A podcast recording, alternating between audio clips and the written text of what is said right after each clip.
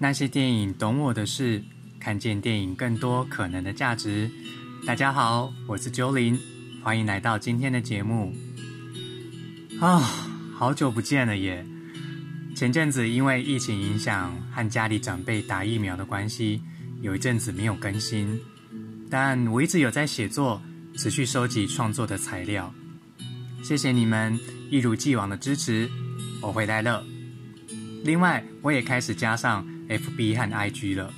毕竟 Podcast 是慢工出细活，为了让分享可以更及时，我会经常在 FB 和 IG 去 PO 影视作品的心得。像我最近在看台湾的戏剧作品，有想多聊聊的伙伴，欢迎透过脸书和 IG 联络哦。另外，那些电影懂我的事这个粉丝页，我会保留着。不过后续的分享。就回归个人脸书的部分，这是我参加品牌行销课程的学习，这样大家就免去转来转去不同的粉丝页，而是统一回归在单一窗口了。OK，回到今天的节目，我回顾第一季的十集啊，我发现自己都在讲海外的作品诶，但是明明台湾也有很优质的影视作品啊。所以我在第二季会加入咱们台湾的作品，也会尝试加入影集、戏剧的内容，就不光只是讲电影了。这些都是这一季新的尝试，为了分享其他优质的作品给大家，也是为了拓展自己选片的品味，挑战我可以怎么创作不同的题材呢？接着先预告下一集节目会分享的两个戏剧作品。日食游戏和若是一个人，日食游戏我看完还蛮惊艳的耶，而且我更惊讶的是，大家猜猜看它是哪一家电视台播放的嘞？给各位一点线索哦，这个电视台拍过《娘家》《夜市人生》，还有《飞龙在天》哦，我小时候超爱看的，想到了吗？对，就是那个名士。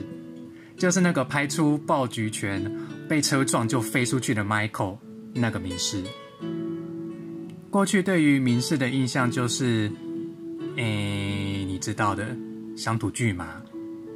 别误会哦，我其实很喜欢名士，从小到大会陪家人一起看，也是我学台语、我台译的管道。而且日式游戏的演员阵容虽然都是乡土剧熟悉的面孔，可是。这档只有三集，总共三个多小时的作品，还蛮有质感的，而且呈现的议题也很有意思。还有一个好消息是，现在民视 U 民视戏剧馆的 YouTube 就可以直接线上收看喽。我把链接放在节目资讯栏里面，有兴趣的朋友可以看起来啦。至于会选择若是一个人这一部。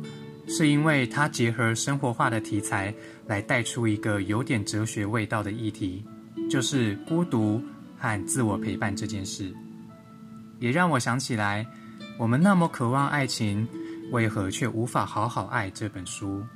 这两者我会同时搭配来分享。若是一个人的主演是近年来我蛮欣赏的演员孙可芳小姐，去年很红的国片《孤味》。饰演小女儿的就是可芳哦，所以我蛮期待可以跟大家聊聊这出剧的。若是一个人，我查到在哈密 Video 和 Netflix 上面有的收看，这次就先附上预告片喽。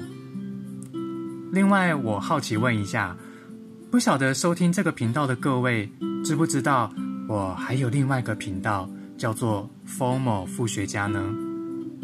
因为我有次下课后跟同学聊天啊。